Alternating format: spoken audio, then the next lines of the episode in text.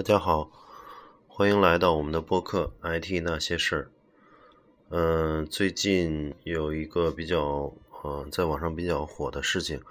是百度的一个优异呃总监，在一个行业大会上面做了一个非常不太好的演讲，然后导致大家很很多的那个大 V 在微信公众号里面。还有在知乎上这个吐槽，然后最终的结果是这个总监也被呃百度踢出了这个管理层，呃，至于他最后辞职没辞职还没有消息，但是这件事情呃还是给人很多呃呃一些呃值得思考的地方还是不少的，嗯，今天我们就先聊聊这件事。和它引申出来的一些东西，呃，这期的题目我本来是想跟公众号，呃，起一样的，但是公众号写的那篇文章太长了，呃，那篇文章的名字叫《不要站在公司的肩膀上洋洋自得》，嗯，其实我，呃，在这个播客上，我想改个短一点的名字，就是讲一讲这个大公司病。因为这个，我觉得，呃，刘某的这个事情，其实，呃，潜在的背后引申出来的东西，是一些在大公司工作的人的一些，呃，身上的一些共性的一些问题吧。啊，今天主要聊聊这个。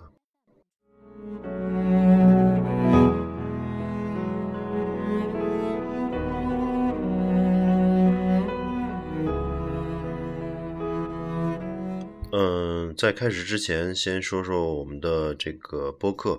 呃，我们的播客 IT 那些事儿啊，是在荔枝 FM 首播，嗯，会同步到苹果呃自带的应用呃 Podcast，也就是播客里面，嗯，在这两个 APP 里面搜索 IT 那些事儿，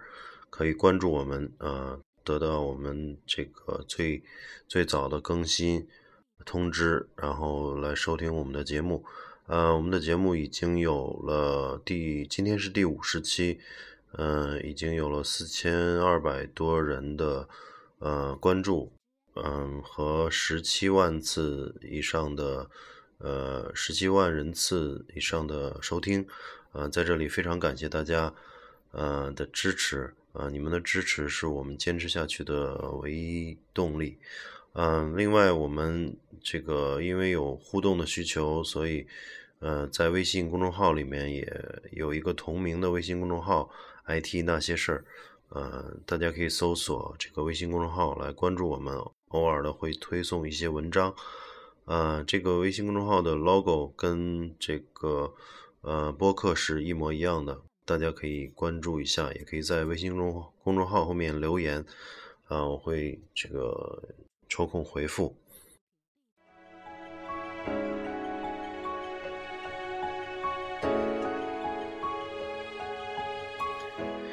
呃，其实关于百度这个刘某的这个事情呢，很多人可能不太知道。呃，是在前两周一个呃行业的大会，就是呃国际的这种设计行业的大会。呃，上面呃，刘某得到了这个讲师的资格，然后去呃拿了一个非常怎么说呢，不合时宜的或者是非常 low 的一个 PPT 去演讲，然后后面也被人吐槽说这个 PPT 他已经去呃其他大学宣讲的时候用的是一样的，也就是说他这两年基本上没有新的东西，是拿一个老的，嗯，做的很。花里胡哨，呃，很没有设计感或者很没有美感的一个 PPT 去，嗯，去这样的一个国际大会上做演讲，啊，而且这个国际大会呢是收费制的，而下面的人一般都是设计行业里面非常专业的行业内的人，所以对他这种，呃，当时在场就有人让他下面就有人说下去吧，觉得他讲的太 low 了。呃，中间甚至还暂停过两三分钟，嗯，就说明这个嗯事情还是比较呃，怎么说呢？暴露出嗯，百度的这个对于高层呃总监级的一些呃管理上的一些问题。呃，为什么是让他这样的一个人能够参加这个大会，然后呃做出这样的一个一个很 low 的一个演讲？嗯，这个里面呢，呃，还有一个事情就是后来爆出来的。就是他们在演讲完了以后，嗯，知乎上有很多人在，嗯，很多大 V 在吐槽这个，呃，看了这个视频以后受不了，觉得特别差。然后他们还，呃，这个刘某还在朋友圈发这个微信的朋友圈说，啊，这个没想到花了很大力气，一直没有。呃，没有这个很好的推广效果的这个公司的这个呃一个 IP，就是一个一个小熊吧，啊，还有自己公司的一个嗯这个优异的学院，嗯，就等于这感谢大家去为他打广告，也就是说，大家在网上骂他，他还认为是在宣传百度的东西。啊，然后他的老婆也在发朋友圈，也是这个意思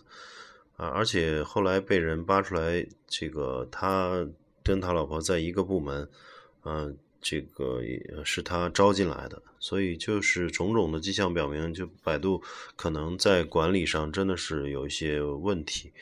啊。后来。周一，他是发现事态已经扩大，所以在内网上道歉。但是大部分的百度的员工都建议他离开百度。后来，这个百度的 HR 也这个发出通知，就是免去他的一切职务。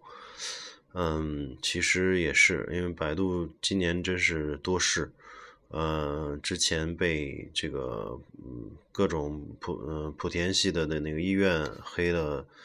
好好长时间，然后刚这个连红刚把这个公关势头扭转一点，也他又把百度给又又又这个黑了一下，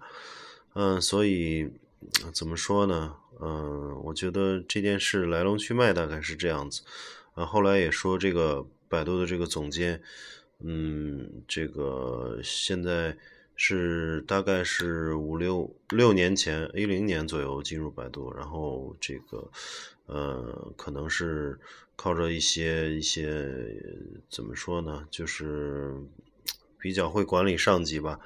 然后就慢慢的爬了上来。现在他的年薪是网上说是一百五十万左右，还有一百万美元的这种期权或者股票。嗯，在。这个演讲里面，嗯，说了很多不合时宜的话，比如说什么“屌丝”啊、“单身狗”啊，啊什么啊傻叉啊、什么颜值啊、性取向的调侃，啊，他都觉得是一种幽默，但是真的是，嗯，大家都会觉得是很低俗的，而且谈到自己公司里的这个优异部门的人。会列了四个美女的图片，说这美这几个美女，呃，进入他们团队之前呢，长得都很丑，然后后来就被他们传染了，颜值大大的提高了。这种话，我实在是不敢想象是一个，呃，国内顶尖的互联网公司的一个总监说出来的，所以他已经真的是，呃，嗯，完全的不匹配这个职位。嗯，其实我想说的就是，通过这件事情，呃，引申出来的就是很多在大公司的人呢，呃，就是有一种过度的自信，就是觉得好像自己在这个公司里混到了一定的位置，那么就代表了这个行业的呃这个趋势或或者这个行业的这种制高点，实际上很多时候并不是这样。呃，这这里面我就想举几个例子，比如说，呃，之前这个宝洁，大家也知道，这个呃世界五百强这的这个宝洁是有很多经典的这个产品，呃，宝洁的市场部的老大好像是去了京东，但是呃也是水土不服。嗯，然后还有一些像，呃，这个更明显的，像诺基亚、像摩托，这个离开的一些人，当时嗯，诺基亚快要这个出售或者快要倒的时候，其实呃，至少提前三个月、半年，呃，员工是知道这个事情的。但是那呃，从那个时候开始呢，有一些能力的人早早的就出去，啊，找到了新的公司，啊，嗯，然后甚至自己创业的也有啊，而且去一些小米啊、锤子啊、华为啊这些国内的手机公司的人非常多，因为他们积累了很多跨国公司的一些技术能力。嗯，但是呢，有很多人，呃，也不能说很多人，还是有一部分人在。啊，企业里面继续耗，耗，耗，耗，耗到最后，嗯，当不得不走的那一天来临的时候，啊，会在呃公司楼下去拉横幅啊，说公司不要我们了呀，不符合法律规定，给我们的赔偿不够啊之类的。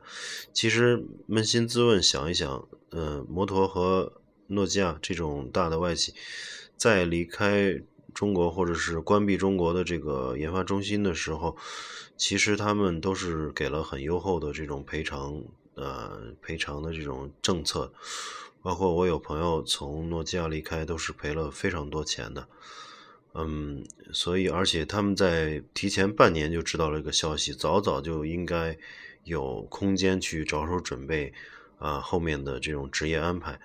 但是为什么还是有人在后面？呃，最后一天在在拉横幅，我觉得很多这这里面很多人确实是呃能力有问题，就是在这种大公司里面，其实是有很多很多滥竽充数的人，啊，也不能说他水平有多么多么差，但是他真的是呃当一天和尚撞一天钟，因为在大公司分工都非常细，每一个人只做自己。呃，那嗯，非常小的一个一个一个呃细节的一个事情，如果你不去花时间或者花精力去跟上时代的步伐，跟上技术的发展，跟上这个社会的这种呃进展，那么永远的做那个螺丝钉的话，啊，很快就会嗯这种被呃时代所淘汰。但是呢，我觉得在这种公司的人呢，有很多。还是呃，无论是从学历啊，还是资历来讲，都是呃非常好的，就是名牌名牌大学的，呃本科、硕士、博士，然后他们也有很强的上进心，在忙完工作之余呢，他们也会去跟踪最新的行业的发展和技术，所以这些人，嗯，在公司出现问题的时候，嗯，都是被。别的公司热抢的一个一个一个人才，包括摩托，我记着，呃，在摩托三元桥那边，嗯，那个大楼当时呃就是要关闭的，撤出中国的时候，呃，当时是有很多员呃很多这个国内的公司在他们楼下去呃搭搭台子去招聘这些嗯从摩托里面。呃，被 fire 掉的这种呃这种员工，呃，所以其实嗯，整个社会对于他们并没有任何的这种呃这种悲观或者歧视，其实是大家还是很看重这些在五百强跨国公司里面工作的有工作经历的这些人的，并且认为这些人应该是有一定的水准。嗯，他们去找一个呃下家非常容易，只要自己的能力不是太差的话，但是也不排除确实有一些人，啊，在这个呃工在这些大公司工作的时候，并没有提高自己，并没有，嗯，这个达到一定的这种呃外界所所应所对他们的这种期望，所以导致后来的一些呃。比如从大公司出来以后，就事业就慢慢的走低啊，进入一些低谷啊，或者甚至找一些工作都找不到太理想的，这种也非常多。嗯，其实，呃，像 IBM 啊，还有微软啊，像 SAP、Oracle、EMC 啊，这些公司都非常好，嗯，这个非常非常不错。当时招人的时候，应该说是门槛不低的。所以招过招进去的人，应该都是一些名牌大学的，然后非常聪明的呃可以称得上人才的人。但是随着时间的消逝，呃，国内的互联网的产业的崛起，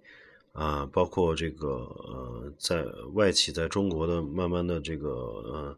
呃怎么说呢？慢慢的这种呃。退，呃，这个这个低进入低落期也好，或者被中国的国内的企业崛起受到的影响和冲击也好，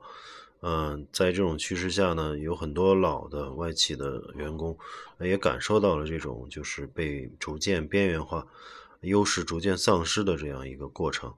我觉得在任何一个这种发展中国家，可能都会产生这样的类似的事情，尤其是在中国这么庞大的一个。呃，国的国家里面有很不像一些东南亚的小国家，可能永远的是欧美的产品或者是欧美的跨国公司会在那个国家占有主导地位。呃，包括像新加坡啊，像这些马来西亚这些小国家，呃，他们的主要的经济的产物产经济上的那个产物还是啊跨国公司来主导的，就是你可以看到非常非常多的跨国公司、机构、银行。在这些国家驻扎，但是国内的呃经济的发动机其实并不靠外资了。现在就是国内的这种互联网啊，国内的这种软件行业也好，呃，国内的这种巨大的这种市场，呃，已经激活了国内的很多的这个这个呃 IT 方面的发展，甚至在一些互联网的一些发展上，远远的已经超过了呃美国。嗯，所以呢，嗯，这个整个的趋势就感觉像是外企越来越江河日下，嗯，但是外企出来的这些人才呢，有的啊还是发展的非常好，呃，我就知道像我的朋友里面有一些从 IBM 或者 Oracle，呃出来的，微软出来的，嗯，一些人现在还是在一些大的互联网公司也好，或者是呃。呃，更大的一些外企，或者是更在中国发展更呃健壮的一些外企里面去做一些呃比较 high level 的一些事情，呃，也拿到了比原来在微软或在这个 SAP、Oracle 更加呃优厚的待遇，这就是一个嗯个人的选择。我觉得百度的这个呃刘某。可能嗯，一开始进入百度也是一个觉得呃很优秀的人，呃，但是在那个呃气氛下，或者是嗯在呃被提逐渐提上来以后，然后可能对自己的判断出现了一些偏差，所以导致他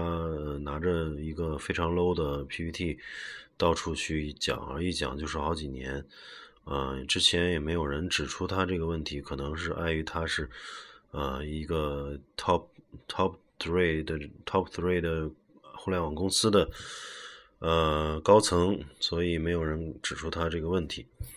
但是在这次突然爆发的一个舆论危机上，啊，就被这个这个撕的这个片甲不留，或者说是皇帝的新装一下就没了，啊，才发现这个自己是可能是有问题的。这个就是叫水平不配位啊！当然，在官场上，这就叫德不配德不配位，就是说你你当了很大的官儿，你并没有那个德德行来呃压住，所以去犯错或者是腐败也好。然后对于呃商人来讲，或者对于经经呃这个呃这个市场上呃的弄潮儿来讲，就是叫。呃，德压不住这个钱，就是你有多少的这个能力，嗯，然后你来掌控多少的这个资本。你如果没有这个能力，呃，嗯，超过你能力之外的钱，可能给你带来的并不是好事儿，可能是有时候是一些祸，嗯，都是这这这样一个道理。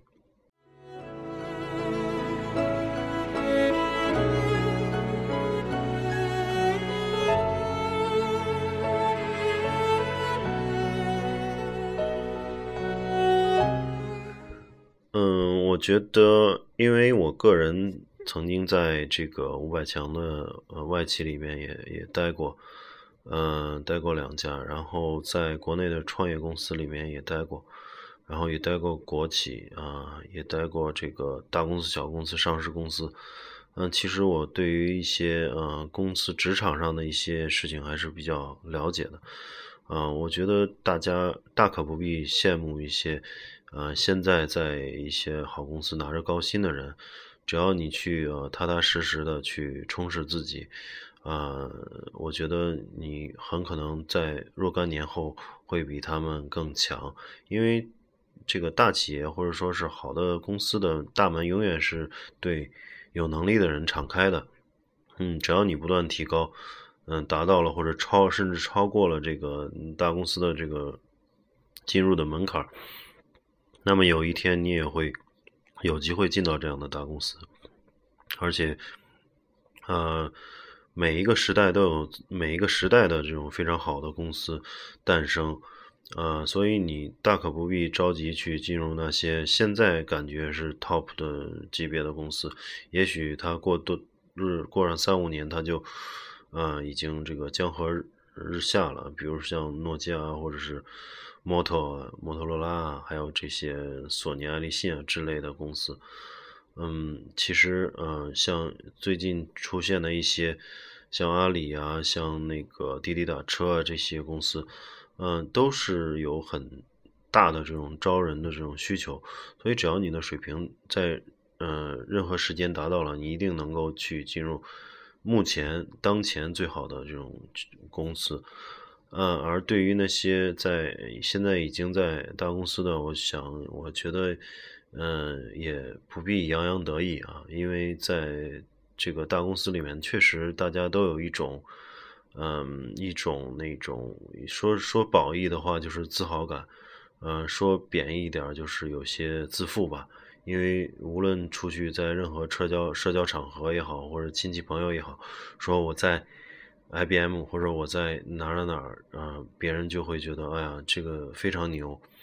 但是其实扪心自问，自己想想是不是真的牛呢？就是如果你在这种大公司里面，而呃，附抓住这个呃很好的这种呃学习氛氛围和大公司里面庞大的这种这种资源，呃，当然是能够成为一个比较牛的人。但是如果要是洋洋自得，而且去呃去天天去觉得自己站在这个伟大的公司上去去非常呃得意的话，那么很快就会被这个淘汰。因为，从目前的这种变化来讲，在一家公司，呃，干一辈子，呃，可能性不是特别大。所以呢，你你你现在在一个非常好的公司里面，呃，但是你的能力没有达到这个公司的这种应该，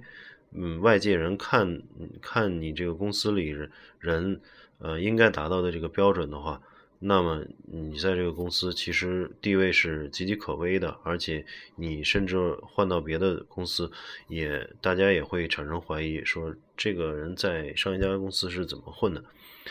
呃，都会对你的这个能力有一些怀疑的。所以我觉得，呃，无论是在大的这种呃这种五百强的这种公司里面，也是，呃，天天这个呃说着中英文夹杂的这种话。嗯，天天这个这个感觉到处出差，住的五星级酒店，然后呃，天天陪着老外，呃，去聊这个聊那个的。其实有时候，嗯，想想清楚，这些东西是不是一个一个非常呃非常 hardcore 的一个呃你的这个你的那个能力，或者是你的核心，你的竞争力，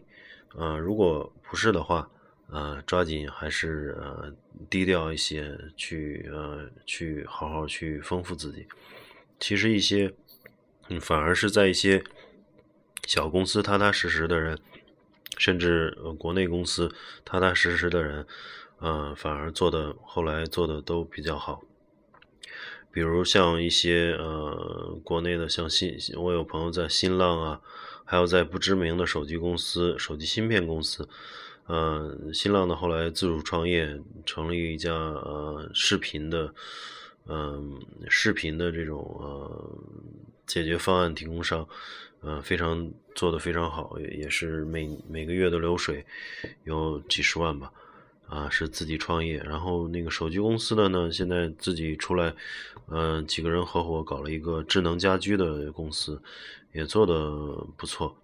然后还有一些，呃，还有一些这个很不起眼的这种小公司的人，后来就无论是创业也好，还是跟别人合伙也好，还是去到。呃，别的公司做高层也好，都有不错的出路，啊，但是反而反观这个大公司里面，呃，太多人人浮于事，呃，更多的人是在做一个非常呃基础的一个小角色，这样的人更多一些。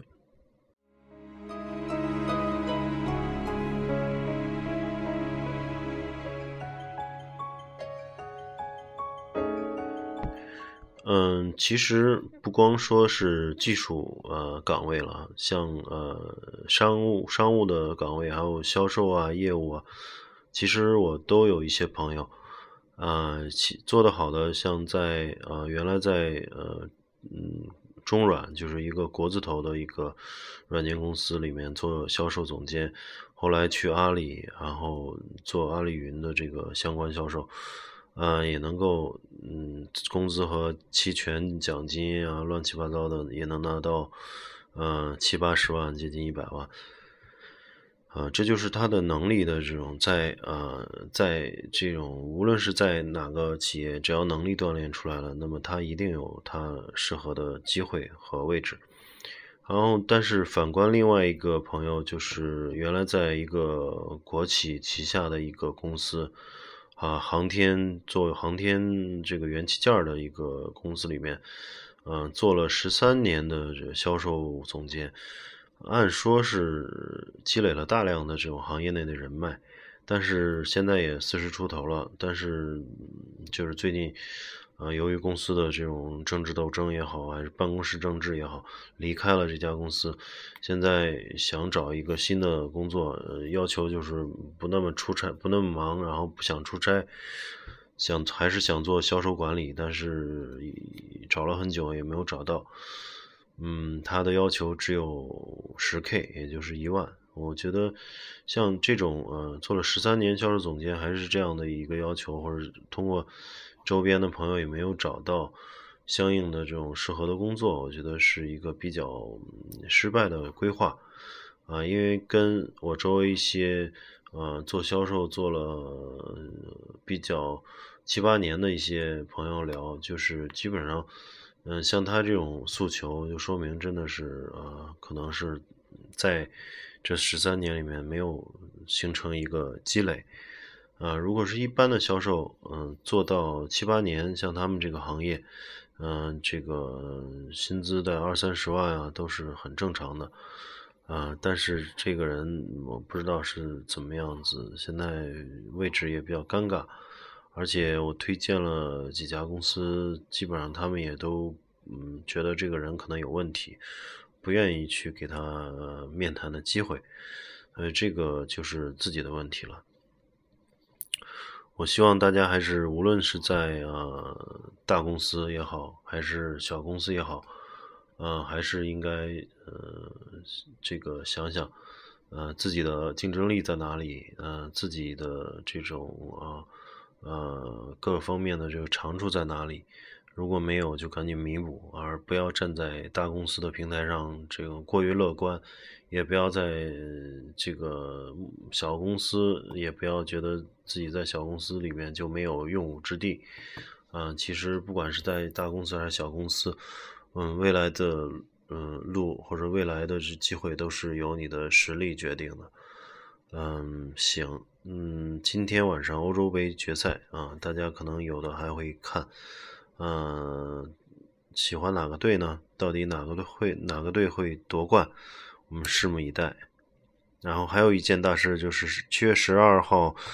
关于南海的一些这个裁决要出台了。美国有两艘航空母舰开进了南海附近，中国也